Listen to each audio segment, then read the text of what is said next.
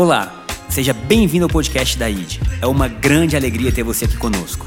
Que essa mensagem, onde nós compartilhamos o Evangelho, possa entrar no mais profundo do seu coração e gerar mudanças em sua vida. Um grande abraço. Vamos à mensagem. Galera, é o seguinte: pregação de hoje tem um tema legal. O tema é É não, é? Esse é o tema da nossa pregação. E você me pergunta assim: por quê que o tema é esse? É porque o tema da pregação seria evangelho, o evangelho é sacrifício, Luiz. Só que aí eu pensei no nosso canal do YouTube e pensei assim, ninguém entra numa pregação, o evangelho é sacrifício. Mas se você botar é não, é? A pessoa vai lá e vê. eu vou começar fazendo uma enquete. É, quem aqui já leu o livro de Gênesis? Levanta a mão para eu saber, por favor. Eu vou mudar a pergunta e vou perguntar assim: quem nunca leu, obrigado, Andres. Quem nunca leu o livro de Gênesis, levanta a mão, sem medo de ser feliz, não tem problema, levanta bem alto para eu ver. Beleza. Quem nunca leu o livro de Hebreus, levanta a mão bem alto para eu saber. Olha, Hebreus é mais desconhecido, né? Beleza. Quem nunca leu o livro de Apocalipse? Nunca leu, nunca leu. Apocalipse. Beleza. Beleza. A gente vai começar então pelo Apocalipse, depois a gente vai para o Gênesis, depois a gente volta para o Apocalipse. E nesse meio tempo a gente passa pela Bíblia toda. Então prepara para passar a semana aqui. Estou brincando. É... Apocalipse 13, 8. 13, 8. Vai ser a primeira vez hoje que você vai perguntar assim, é não, é? A parte final ali, ó no livro da vida do Cordeiro que foi morto desde a fundação do mundo. O Cordeiro que foi morto desde a fundação do mundo. É não. É? É. Presta atenção, muito importante, hein? Muito importante. Toda verdade, toda verdade, aqui desse mundo material, desta dimensão física, corpórea, tangível, ela decorre, ela é derivada de uma verdade do mundo espiritual, intangível, imaterial. Beleza? Então nós temos duas dimensões. Uma é a dimensão espiritual e a outra é a dimensão natural. Toda verdade natural é decorrência de uma verdade espiritual. Nada acontece aqui na terra antes de ter acontecido no céu. Tudo que acontece aqui, primeiro já aconteceu por lá. E Apocalipse 13, 8 está dizendo para você que um cordeiro foi morto desde a fundação do mundo. Beleza. É, não, é? E daí? E daí nós vamos agora, a gente vai ler muito hoje, beleza? Nós vamos agora para Gênesis capítulo 3. Gênesis capítulo 3. E antes de nós, nós vamos ler o capítulo todo, tá? É, e antes de eu começar a leitura, eu gostaria de fazer um pedido para você. Eu queria que você lesse a Bíblia em casa. Tem muito pregador no YouTube Bota fé? Você vai lá no YouTube, tem 500 mil pregadores, você vai achar pregação de tudo quanto é jeito, pregação que você gosta, pregação que você não gosta, mas são só pregadores. São só pregadores. O que muda a vida das pessoas está nesse livro aqui. E se você convidar o maior pregador de todos os tempos para sentar do seu lado, ele prega para você. Você vai abrir a Bíblia e o Espírito Santo vai explicar a Bíblia para você. Não tem nada melhor do que isso. A nossa fé, a fé cristã, ela tem como fundamento um livro sagrado. Existem religiões que são somente ritualísticas, elas só têm rituais. Eu dou um exemplo: o candomblé. O candomblé é uma religião de rituais. A nossa religião não é, a nossa fé, quero dizer, não é uma fé ritualística. Nós temos um livro sagrado. Nós acreditamos na Bíblia Sagrada. E é muito importante que nós conheçamos a Bíblia profundamente. Ela é a base da nossa fé. Então, eu, no seu lugar, começaria essa semana a separar 15 minutos do dia só para ler a Bíblia. 15 minutinhos. Depois você vai para 30, depois você vai para o tempo que você quiser. Mas não deixa de ler a Bíblia, não. Bora lá, Gênesis 3, 1. Mas a serpente, mais sagaz que todos os animais selváticos que o Senhor Deus tinha feito, disse à mulher: É assim que Deus disse: Não comereis de toda a árvore do jardim? Respondeu-lhe a mulher: Do fruto das árvores do jardim podemos comer. Mas do fruto da árvore que está no meio do jardim, disse Deus: Dele não comereis, nem tocareis nele, para que não morrais. Então a serpente disse à mulher: É certo que não morrereis.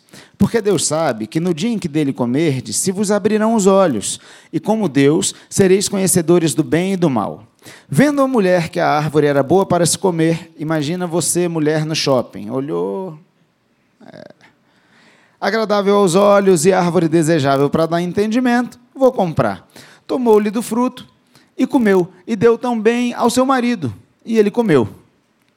Abriram-se então os olhos de ambos, e percebendo que estavam nus, coseram folhas de figueira e fizeram cintas para si. Esse versículo é muito importante. Coseram folhas de figueira e fizeram cintas para si. Quando ouviram a voz do Senhor Deus que andava no jardim pela viração do dia, esconderam-se da presença do Senhor Deus, o homem e sua mulher, por entre as árvores do jardim. E chamou o Senhor Deus ao homem e lhe perguntou: Onde estás? Ele respondeu: Ouvi tua voz no jardim, e porque estava nu, tive medo e me escondi. Perguntou-lhe Deus: Quem te fez saber que estavas nu? Comeste da árvore que te ordenei que não comesses? Então o um homem muito corajoso respondeu: Eu não, a mulher que o Senhor me deu por esposa, ela me deu e eu comi. Disse o, o Senhor Deus à mulher: Que é isso que fizeste? Respondeu a mulher: Eu não, foi a serpente que me enganou e eu comi. Então o Senhor Deus disse à serpente: Visto que isso fizeste, maldita és entre todos os animais domésticos e entre todos os animais selváticos. Rastejarás sobre o teu ventre e comerás pó todos os dias da tua vida. O que me faz acreditar que antes disso a serpente não rastejava. Porém, inimizade entre ti e a mulher, entre a tua descendência e o seu descendente o descendente da mulher, Jesus, te ferirá a cabeça, e tu lhe ferirás o calcanhar. E a mulher disse: Multiplicarei sobremodo os sofrimentos da tua gravidez. Em meio de dores dará à luz filhos, o teu desejo será para o teu marido, e ele te governará. E Adão disse: Visto que atendeste à voz da tua mulher e comeste da árvore que eu te ordenara não comesses, maldita é a terra por tua causa em fadigas obterás dela o sustento durante os dias da tua vida. Ela produzirá também cardos e abrolhos, e tu comerás a erva do campo.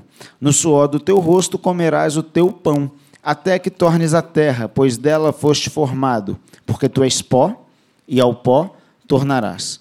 E deu o homem o nome de Eva, a sua mulher, por ser a mãe de todos os seres humanos. Até aqui, Adão e Eva eram os dois chamados de Adão, Ish, em hebraico. Fez o Senhor Deus vestimenta de peles para Adão e sua mulher e os vestiu.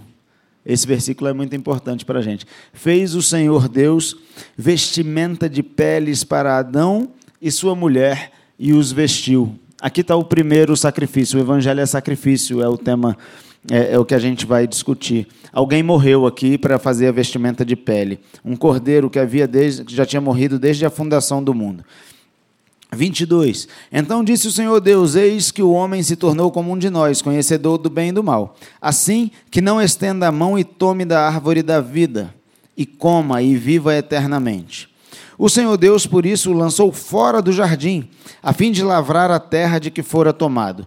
E expulso o homem, colocou querubins ao oriente do jardim do Éden, e o refugir de uma espada que se revolvia, para guardar o caminho da árvore da vida. Isso é o que está escrito em Gênesis capítulo 3. Agora eu vou compartilhar com vocês alguns dos meus pensamentos. Eu achei que estava batendo foto ali. Eu vou compartilhar com vocês alguns dos meus pensamentos e depois a gente vai chegar lá em Hebreus e depois a gente vai chegar em Apocalipse. Eu acho que vai ser muito legal. Primeiro pensamento que eu tenho. Você vai pensar assim: é não, é? Eu acho que a serpente falava. Bota fé. Porque imagina que você vê um bicho que nunca falou na vida e o bicho fala contigo. Sai correndo. Eva ia sair correndo e falar: Adão, Adão, pelo amor de Deus, volta aqui, vem cá, rapaz. Ah, a serpente aqui está falando comigo, tá louco. Não, Eva trocou uma ideia lá com a serpente. Eva, A serpente falou assim: não foi isso que Deus disse. Eva falou assim: foi não. Deus falou que a gente podia comer de tudo, só não podia comer daquela árvore ali. Aí a serpente falou assim: é porque ele não quer que vocês sejam como ele é. Mas Adão e Eva já eram como Deus é. Porque se você abrir a Bíblia no Gênesis, capítulo 1, versículos 26 a 28, você vai ver Deus falando assim: façamos o homem conforme a nossa imagem e conforme e segundo a nossa semelhança. O homem já era como Deus. O homem não conhecia o bem e o mal. O que é que o homem conhecia então? O homem conhecia Deus. Deus está acima do bem e do mal.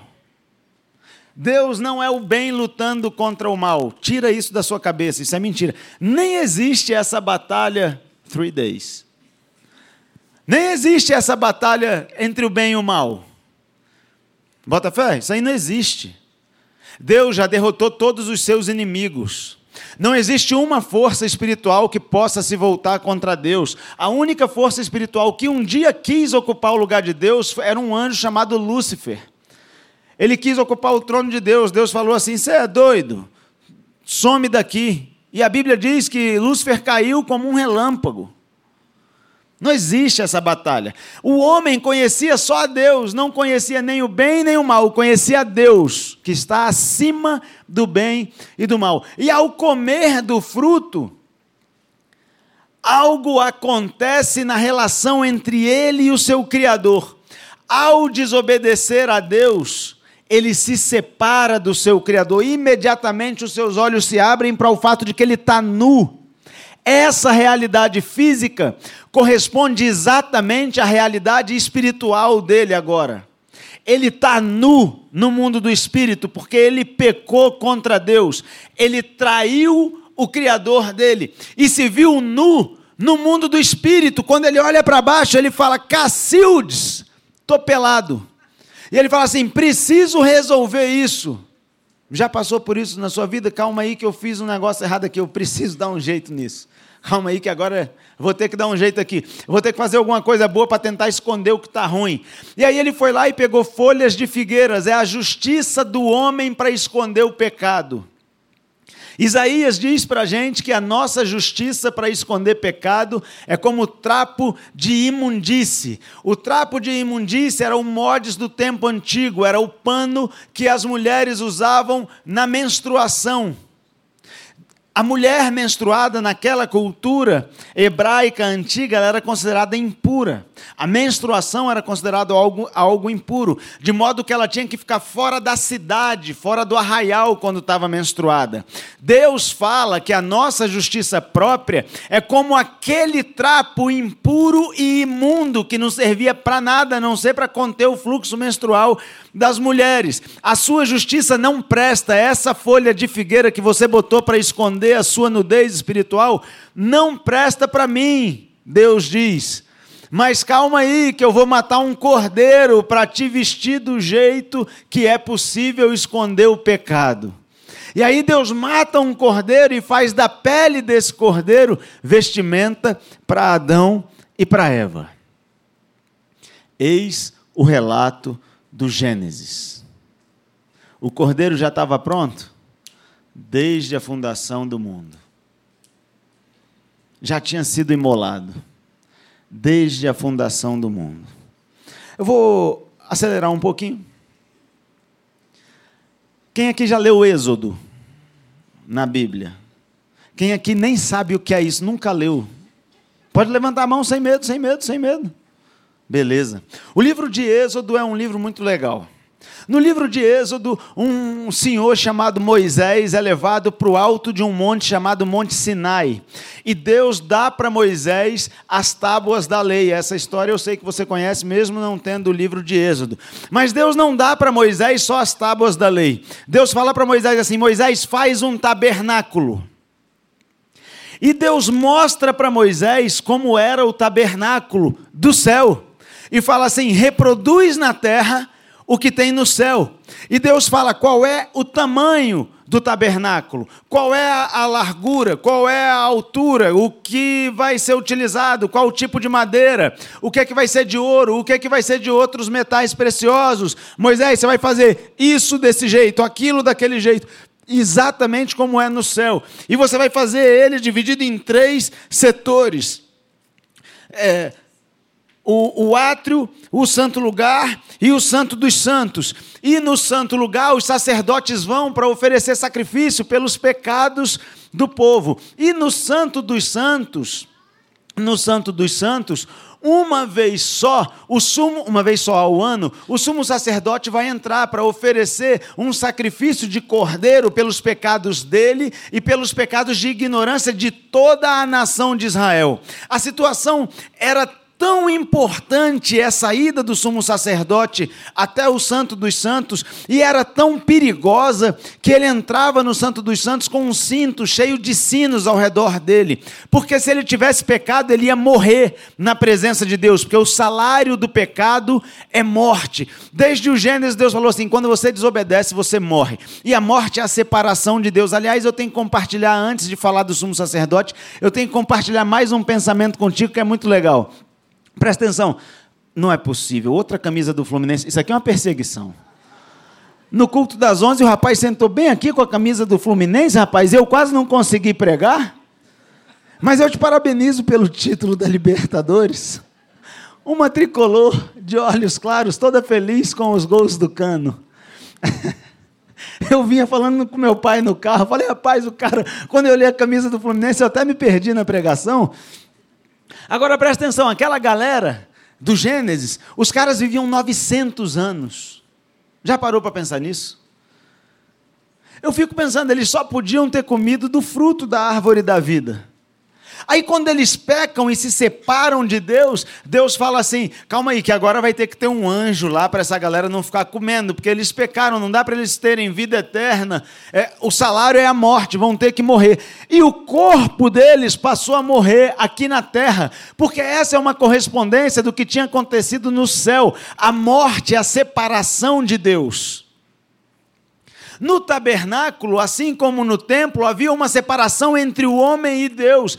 Você não podia se achegar à presença de Deus. O sumo sacerdote ia lá uma vez por ano com esse cinto de sinos, porque se ele morresse, o pessoal tirava ele com a cordinha que ele entrou amarrado lá.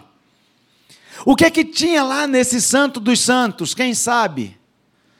Tinha a arca que significava a presença de Deus. A arca era um, um caixote de madeira coberto de ouro, que tinha dois querubins de um lado com as asas para lá, dois do outro lado com as asas para cá. Ali em cima a presença de Deus se manifestava, e dentro da arca tinha três coisas: o maná, que era o pão que Deus fazia cair do céu quando o povo estava no deserto e caía todo dia. Os, os bobalhões que não tinham fé, muita fé, eles queriam acumular o maná, eles guardavam o maná, mas o maná estragava de um dia para o outro, dizendo para nós que nós temos que acreditar todos os dias que o nosso Deus provê todas as nossas necessidades e ele vai fazer descer maná. Esse maná estava lá na arca da aliança, estava também na arca da aliança as tábuas da lei que Deus tinha dado para Moisés, e estava também a vara de Arão que floresceu. Eu não vou ter tempo para explicar como é que a vara de Arão floresceu e o que isso significou depois. Você lê no livro de Gênesis que você vai saber.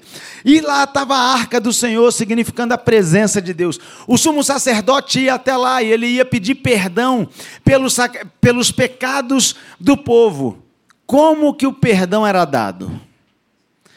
Ele levava um cordeiro que tinha que ser perfeitamente adequado àquilo que Deus aceitava como sacrifício. Então, o cordeiro tinha sido descrito por Deus, não podia ser qualquer cordeiro. Ele entrava com um cordeiro lá e ele botava as suas mãos no chifre do cordeiro. E quando ele botava as suas mãos sobre o chifre do cordeiro, aquilo significava que todo o pecado dele e da nação de Israel estavam sobre o cordeiro. E então o cordeiro era imolado e o sangue do cordeiro era derramado na presença de Deus. Presta muita atenção agora, isso é muito importante para você. Deus não olhava para outra coisa neste evento que não fosse o cordeiro.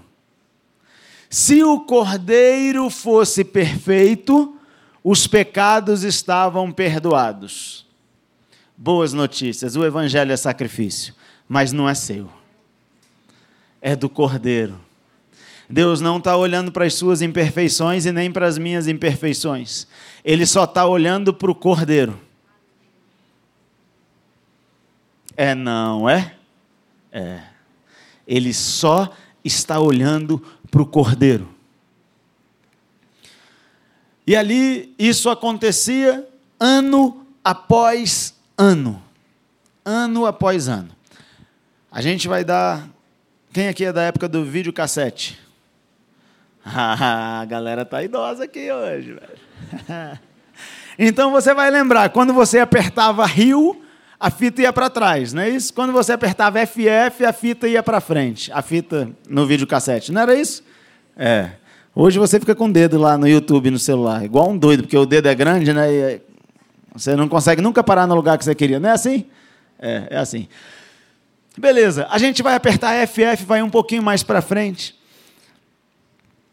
E tem um cara chamado João que está batizando no Rio Jordão. Ele está batizando as pessoas lá.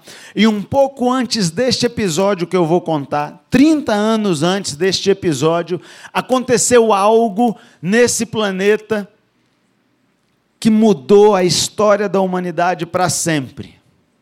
Deus, o Criador de todas as coisas, decidiu descer dos céus para resolver o problema do pecado. E a Bíblia diz no livro de João que no princípio ele era a palavra.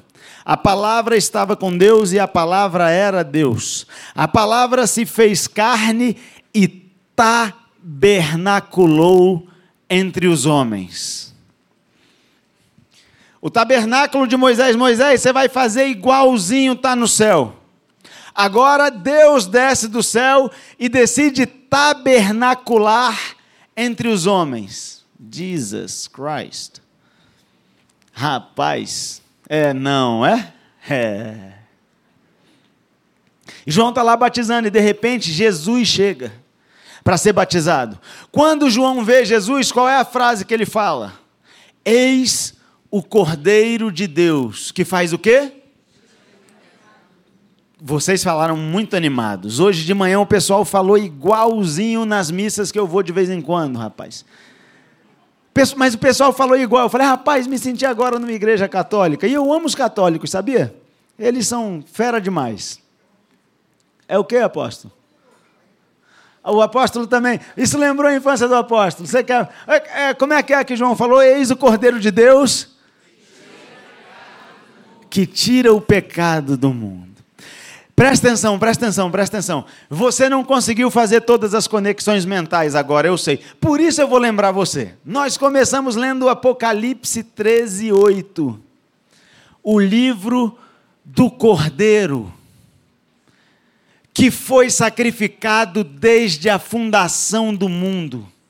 A gente passou por Gênesis, quando um cordeiro foi morto inocentemente não tinha nada a ver com o pecado de Adão.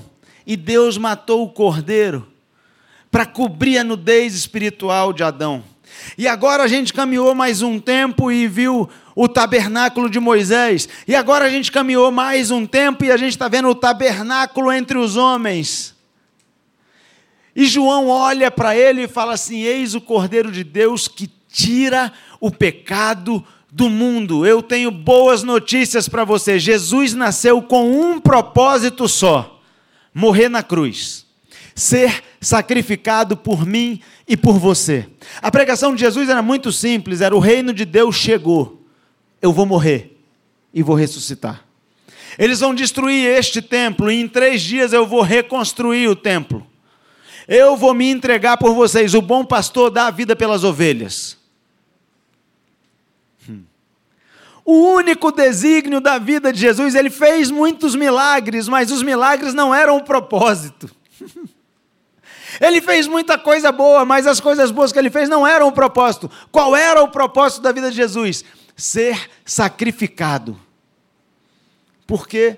Porque o homem estava nu diante de Deus. E aqueles sacrifícios que eram feitos ano após ano não eram suficientes para santificar o homem. Então Deus, o Criador dos céus e da terra, o Todo-Poderoso, o que reina sobre todas as coisas, o que tem o domínio pleno do céu, falou assim: Eu tenho tudo aqui no céu, mas quem eu fiz a minha imagem e semelhança não está dominando sobre a terra, não está governando sobre a terra, se tornou escravo, cativo do pecado, está morrendo nas mãos do pecado. Eu vou vou abrir mão de quem eu sou aqui no céu e vou me fazer como eles são.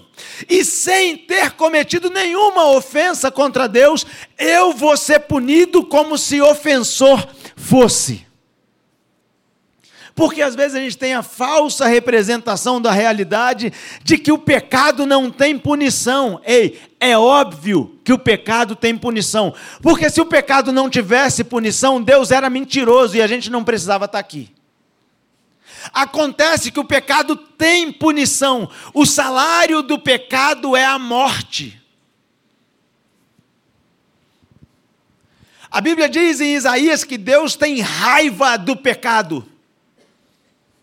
E ele fala assim: Eu vou punir o pecado. Deus estava bravo. Eu li isso aqui quando preguei na quarta-feira de noite. Não li? Deus estava nervoso. Deus falou assim: Eu vou punir o pecado. Eu vou fazer vocês sofrerem. Eu comecei lendo essa passagem de Isaías, chega a igreja e ficou murcha. Acho que a igreja falou assim: o que, que esse cara vai pregar hoje, meu Deus? Eu saí de casa numa quarta-feira de noite para ouvir boas notícias e ele vem dizer que eu vou ser punido. Não, calma. A punição, quem levou no nosso lugar foi o inocente. Presta atenção, tem uma graça sobre a sua vida tem um favor sobre a sua vida, tem um favor imerecido sobre você, bondade e misericórdia seguem você, você recebeu tudo de graça, mas não quer dizer que não teve preço. Hum. Foi de graça para a gente, mas foi muito caro para o cordeiro. Foi de graça para você, para mim, mas para Jesus custou caro o Rei do universo se fez carne e abriu mão da sua glória. E foi humilhado aqui embaixo até a morte morte de cruz. No templo daquela época tinha o véu, que representava a separação entre o homem e Deus. E aí vai Jesus e vai falar assim: Eu preciso rasgar o véu. De que forma eu vou rasgar o véu? A minha carne vai se tornar o véu. E ele teve a carne dele toda rasgada pelos nossos pecados. Ele foi esbofeteado pelos nossos pecados. Ele foi cuspido na cara pelos nossos pecados. Ele foi para a cruz pelado como Adão estava pelado pelos nossos pecados. Afundaram uma coroa de espinho no crânio dele e falaram assim: Tu não é o rei. Por causa dos nossos pecados. A Bíblia diz que o cenário era tão feio e que o corpo de Jesus estava tão deformado que as pessoas viravam o rosto para não olhar para ele. Já passou por uma situação dessa? Já viu um acidente de trânsito que você vai lá e para para ver e fala assim: era o nosso Jesus na cruz. Jesus foi para uma cruz que nem dele era, era de um cara chamado Barrabás. Barrabás era maior do que Jesus, ele tinha, fisicamente, ele tinha uma envergadura maior que a de Jesus, de modo que para que a mão de Jesus chegasse aonde precisava chegar, para que o prego entrasse e ele ficasse preso na cruz, precisaram esticar ele até não poder mais. Furaram os pés dele e ele estava todo esticado, e isso dá falta de ar. Você já foi muito esticado? Você não consegue respirar quando você está muito esticado. Mas o sacrifício que Deus queria não podia morrer sufocado, porque Deus não aceita sacrifício sufocado. Então o seu Jesus e o meu Jesus, o Cordeiro de Deus, que tira o pecado do mundo, ficou horas na cruz fazendo força em cima dos pregos, para poder respirar e não morrer sufocado. A gente recebeu de graça, mas foi caro. E depois de horas sofrendo as agruras do pecado sem ter cometido um pecado sequer, ele falou assim: está consumado. E quando ele fala está consumado, a Bíblia diz, e os livros de, livros de história relatam, que um terremoto se deu em Jerusalém. As pessoas correram para o templo e quando elas chegaram no templo, o véu que representava a separação tinha sido rasgado de alto a baixo. Dizendo para a espécie humana que o caminho que tinha ficado interrompido agora tinha sido reconectado. E que entre nós e o nosso Criador havia agora reconciliação e não mais separação o Cordeiro de Deus veio e tirou o pecado do mundo, através do seu próprio corpo. E agora a gente vai ler. E a gente vai ler um pouquinho de novo. Cadê o Hebreus? Hebreus 9.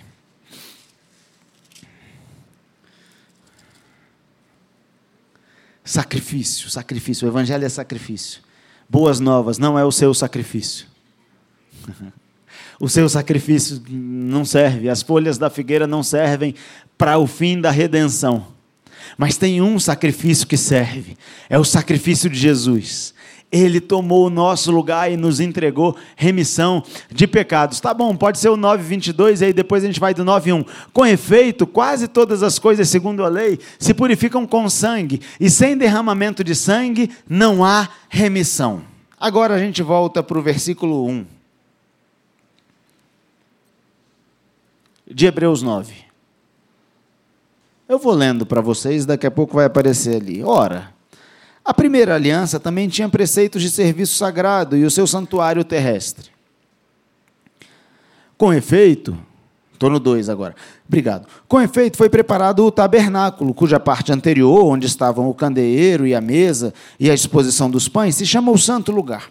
Por trás do segundo véu se encontrava o tabernáculo, que se chama o Santo dos Santos ao qual pertencia um altar de ouro para o incenso e a arca da aliança, totalmente coberta de ouro, no, na qual estava uma urna de ouro contendo o maná, o bordão de Adão que floresceu e as tábuas da aliança, e sobre ela os querubins de glória que com a sua sombra cobriam o propiciatório.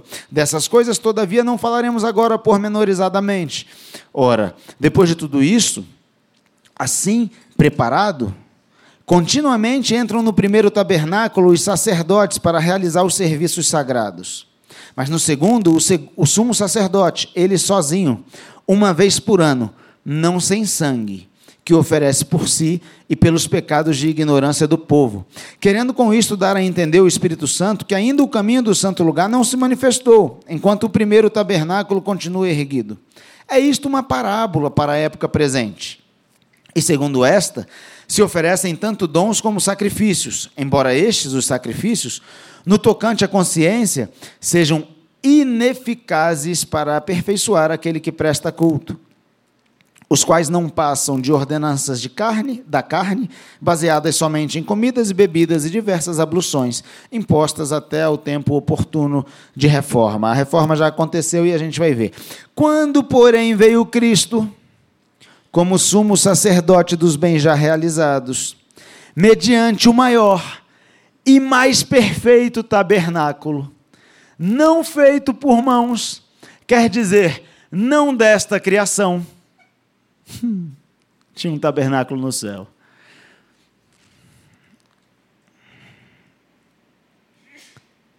Não por meio de sangue de bodes e de bezerros, mas pelo seu próprio sangue entrou no Santo dos Santos, uma vez por todas, tendo obtido eterna redenção. Próximo. Portanto, se o sangue de bodes e de touros e a cinza de uma novilha, as perdidos sobre os contaminados, os santificam quanto à purificação da carne, muito mais o sangue de Cristo, que pelo Espírito eterno a si mesmo se ofereceu sem mácula a Deus, purificará a nossa consciência de obras mortas para servirmos ao Deus vivo. Para quê?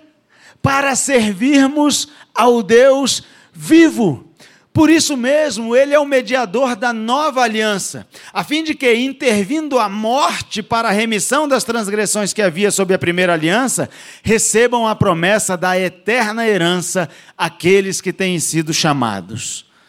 Porque onde há testamento, é necessário que intervenha a morte do testador. Presta atenção, se você abrir sua Bíblia, você vai ter o Antigo Testamento e o Novo Testamento. A antiga aliança e a nova aliança. Para que um testamento seja válido, é necessário que o testador morra.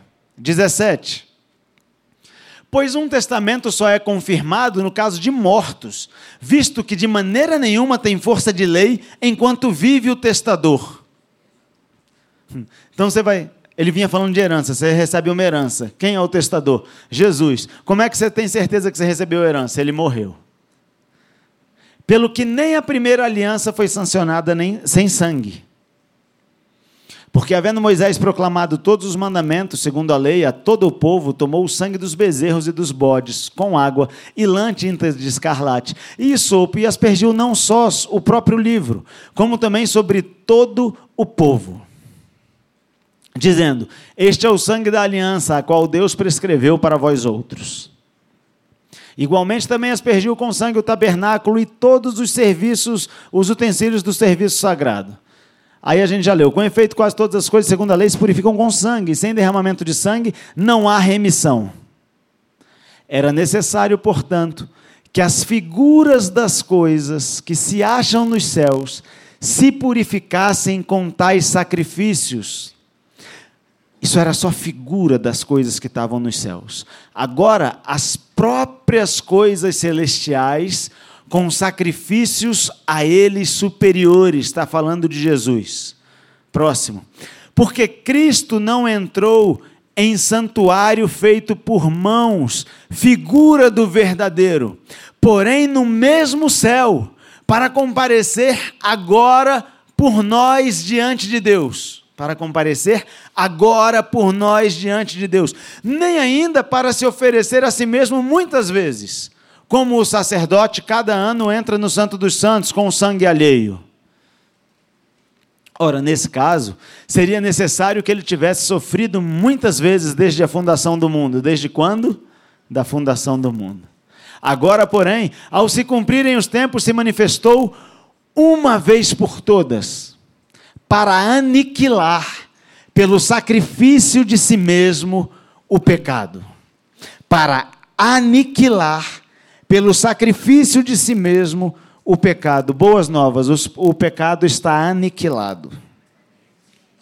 E assim como aos homens está ordenado morrerem uma só vez, vindo depois disso o juízo, assim também Cristo, tendo se oferecido uma vez para sempre, para tirar os pecados de muitos, aparecerá segunda vez sem pecado aos que o aguardam para a salvação. Beleza, recapitulando. Qual é a causa da morte? Pecado. Quem separou o homem de Deus? O pecado. O que que Jesus fez com o pecado? Aniquilou pela sua própria morte, pelo seu próprio sacrifício. Jesus. Vamos para o 10. Não vai dar tempo de ler tudo, lamentavelmente. Nós vamos para o 10, 16. Esta é a aliança que farei com eles depois daqueles dias, diz o Senhor. Porei no seu coração as minhas leis, não mais nas tábuas, no coração e sobre a sua mente as inscreverei. Acrescenta, também, de nenhum modo me lembrarei dos seus pecados e das suas iniquidades para sempre. Não, você não entendeu. Também, de nenhum modo me lembrarei dos seus pecados e das suas iniquidades para sempre. Quem te separava de, de Deus? O pecado. Deus não está olhando para você, Ele nem se lembra dos seus pecados. Por quê? Porque houve um sacrifício perfeito e Ele não pode se lembrar dos seus pecados e dos meus pecados e nem das nossas iniquidades, porque Ele só está olhando para o Cordeiro de modo que o véu que nos separava dele está rasgado de alto a baixo e já não há mais separação entre nós e o nosso Deus. Isaías 59, 2 diz assim: O que faz separação entre vós e o vosso Deus são os vossos pecados. O pecado está aniquilado, ele não se lembra mais dos nossos pecados. É por isso que o apóstolo Paulo falou assim quando escreveu para a igreja de Corinto: Onde está pecado a tua força? Onde está, ó morte, o teu aguilhão? Tragada foi a morte pela vitória de Cristo Jesus. É por isso que quando escreve aos Romanos, ele fala assim: Quem nos separará do amor de Deus? Porque a única separação que havia foi aniquilada quando o Cordeiro de Deus tirou o pecado do mundo. Ele levou cativo o cativeiro, ele matou a morte, a morte não tem domínio sobre nós. E a vida eterna é esta: que conheçais e creiais no Filho de Deus.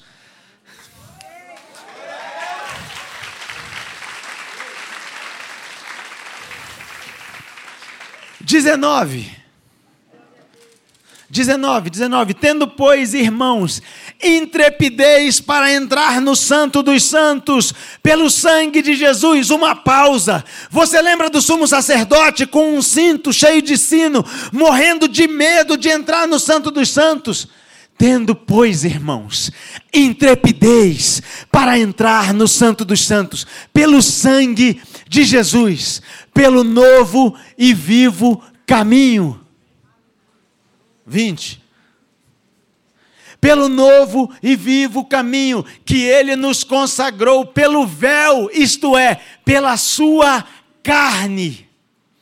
E tendo grande sacerdote sobre a casa de Deus, aproximemo-nos com sincero coração, em plena certeza de fé, tendo o coração purificado de má consciência e lavado o corpo com água pura. 23. Guardemos firme a confissão da esperança, sem vacilar, pois quem fez a promessa é fiel. Aproximemo-nos com sincero coração Oh, deixa eu falar uma parada para vocês, na boa. Tudo que Deus tinha para fazer por nós, Ele já fez. A obra dele está completa, está acabada, está tudo consumado. Tudo que ele podia fazer para nos reconectar, ele já fez. Ele se esvaziou de si mesmo, ele morreu na cruz, ele foi humilhado, ele foi pendurado naquele madeiro pelado, ele levou sobre si as nossas maldições, ele levou sobre si os nossos pecados, ele levou sobre si as nossas enfermidades, ele fez tudo o que podia ser feito. Agora, aproximemo-nos com sincero coração. A resposta a um amor tão grande, quem dá somos nós. É a gente que decide o que vai fazer com o sacrifício que ele fez. Qual resposta nós vamos dar diante disso? Alguém pode falar assim, diante de um amor tão grande, eu não tenho o que fazer, eu só posso devolver amor. E se ele se entregou por mim dessa maneira, eu entrego a minha vida para ele. Eu tomei essa decisão na minha vida. Se ele fez tudo isso por mim, então ele tem direito de ser o dono da minha vida. E eu passo a viver por ele, eu me entrego a ele como ele se entregou para mim e por mim. mas eu entendo que a gente vive numa geração que não sabe nem o que é amor, porque isso aí é amor. Amor é sacrifício. O amor de Deus e de Jesus é um amor sacrificial que se entrega pelo seu próximo, até quando o próximo está errado, que éramos nós. A Bíblia diz que Ele nos amou e se entregou por nós quando nós ainda éramos pecadores, porque agora nós não somos mais. Agora nós estamos santificados pelo sangue de Jesus. Mas ele se entregou por nós e se sacrificou quando nós éramos pecadores. Isso é amor. Amor não é aceitar tudo. Amor não é aplaudir tudo quanto é imbecilidade, como se fosse normal, como se fosse bom, como se fosse correto. Isso não é amor. Amor é você doar a si mesmo para o seu próximo. Amor é você abrir mão das suas vontades para abençoar o teu próximo.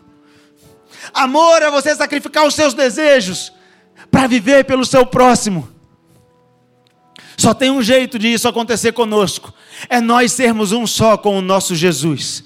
O Evangelho é sacrifício e é o sacrifício de Jesus. E tudo que ele pede de nós é eu. Ele falou: Eu resumo a lei em duas coisas só: ama a Deus sobre todas as coisas e o teu próximo como a ti mesmo. É, velho. É, velho. Infelizmente eu preciso acabar.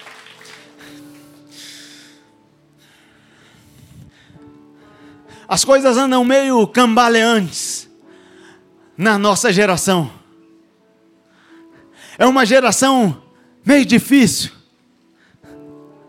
Mas se você abrir a Bíblia no livro de Êxodo e você ver quais madeiras foram utilizadas para fazer o tabernáculo, você vai ver que pau que nasce torto, muitas vezes Jesus endireita.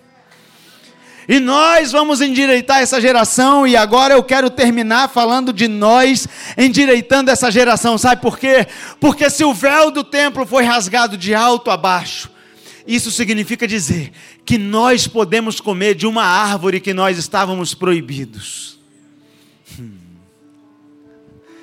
A árvore da vida tinha dois anjos, e o revolver de uma espada, e o refulgir de uma espada que se revolvia para evitar que o homem comesse da árvore da vida.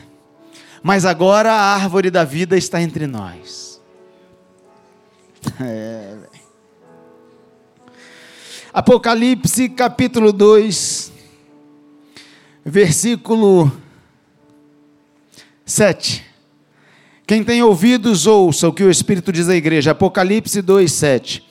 Ao vencedor, dar-lhe-ei que se alimente da árvore da vida que se encontra no paraíso de Deus. Ao vencedor, Apocalipse 2:7, ao vencedor dar-lhe-ei que se alimente do fruto da árvore da vida, que se encontra no paraíso de Deus.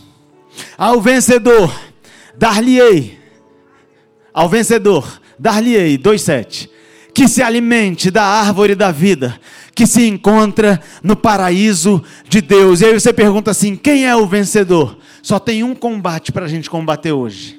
O apóstolo Paulo escreveu o seguinte para Timóteo: combate o bom combate da fé. Mais tarde ele escreve assim: combati o bom combate, completei a carreira, guardei a fé. O único combate que existe hoje é o combate do seu sistema de crenças, é o combate daquilo que você acredita. Ao vencedor deste combate, dar-lhe-ei que se alimente da árvore da vida que se encontra no paraíso de Deus. Ai, Jesus. Ai, Jesus. Apocalipse 22. Estamos acabando a Bíblia agora. Apocalipse 22, 2. Apocalipse fala de uma cidade que desce do, do céu, é a Nova Jerusalém. Eu não sei se eu vou para Nova Jerusalém ou se ela vai se fixar aqui na terra e a gente vai viver aqui na Nova Jerusalém. Mas eu tenho uma certeza, eu vou morar lá. Sabe, você não é seu corpo.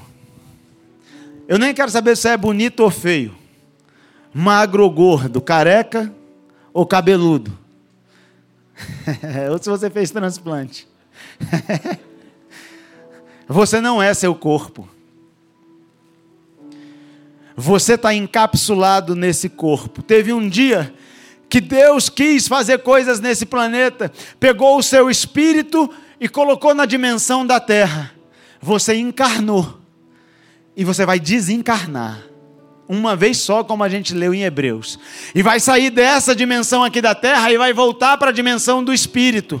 O seu corpo vai voltar a ser pó. Você é pó e ao pó vai tornar.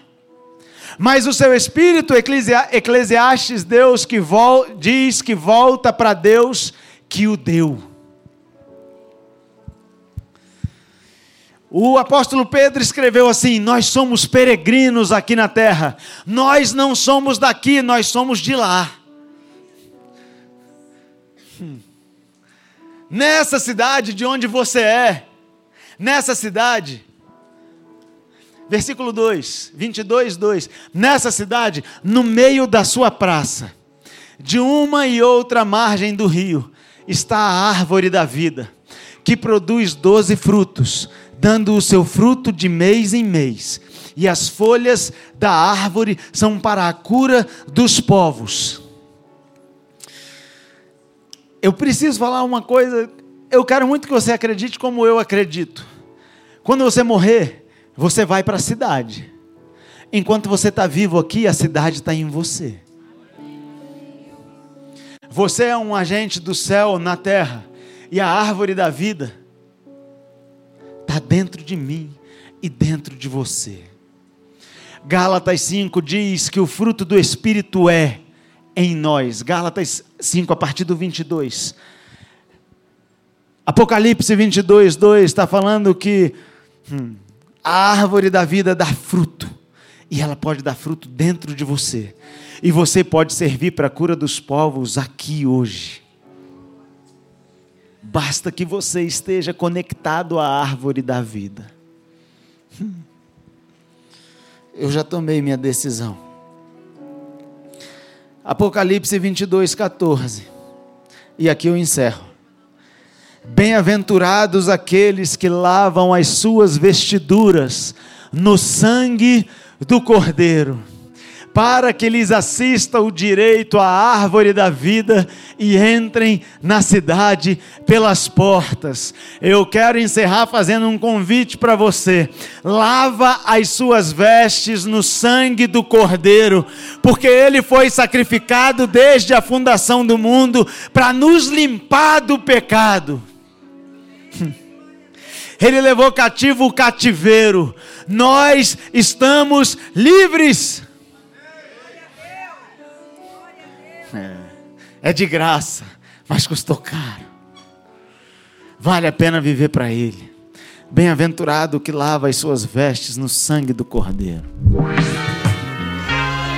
Espero que essa mensagem tenha tocado o seu coração. Se você deseja nos conhecer mais e conferir nossa programação, baixe o aplicativo ID Online. E nas redes sociais você nos encontra como arroba Brasília. Um abraço, shalom.